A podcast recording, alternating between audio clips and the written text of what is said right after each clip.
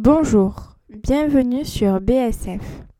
Nous sommes Léa et Mathilde, élèves de 3e, et nous allons vous parler des activités que l'on peut pratiquer dans les Hautes-Pyrénées, qui est un département de France. L'une des activités les plus pratiquées dans les Hautes-Pyrénées est la randonnée.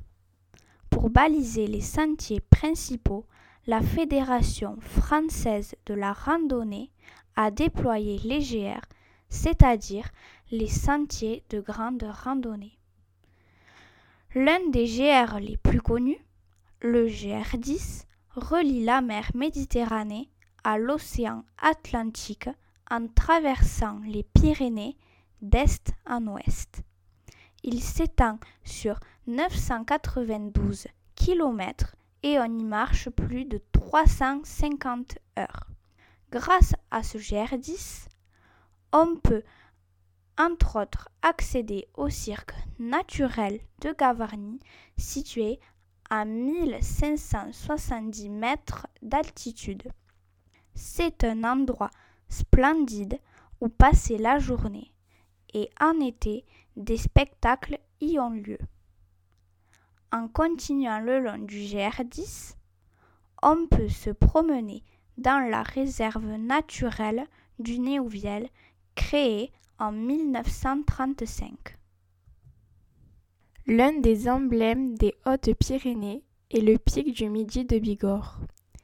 Il offre une vue magnifique sur le reste de la chaîne des Pyrénées et il est réputé pour son observatoire astronomique. Si vous préférez le vélo à la marche à pied, les Hautes-Pyrénées sont également faites pour vous. Tous les étés, vous pourrez en effet assister au Tour de France, une grande course faisant régulièrement étape dans les Hautes-Pyrénées. Parmi les cols les plus connus, les coureurs grimpent le col d'Aspin, le col du Tourmalet et le col de Peyre-Sourde. Si vous n'êtes pas des plus sportifs, vous profiterez malgré tout des Hautes-Pyrénées. On y trouve en effet plusieurs grottes préhistoriques.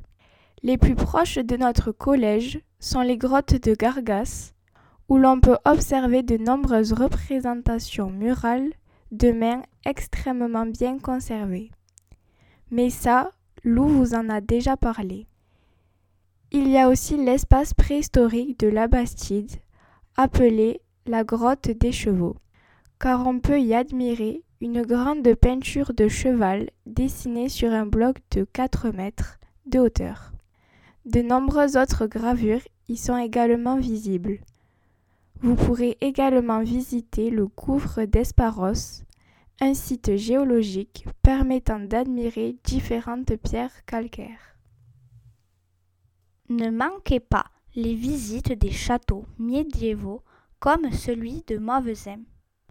Il était autrefois habité par un seigneur et sa visite mérite le détour. On peut même y assister à une fête médiévale qui a eu lieu chaque été. Non loin de ce château, l'abbaye de l'Escaladieu, un monastère où faisaient halte jadis les pèlerins de Compostelle pourra se visiter dans la journée. Les visiteurs peuvent aussi se rendre à Lourdes. C'est un lieu de pèlerinage catholique depuis 1858, date à laquelle la Vierge est apparue à Bernadette de Soubirous. Chaque année, 6 millions de visiteurs et de pèlerins du monde entier se rendent dans ce lieu de dévotion. Enfin, pour rapporter des souvenirs de voyage, n'hésitez pas à vous rendre à Tarbes, à Pau ou même à Toulouse, trois villes facilement accessibles depuis l'un ou l'autre des sites dont nous vous avons parlé.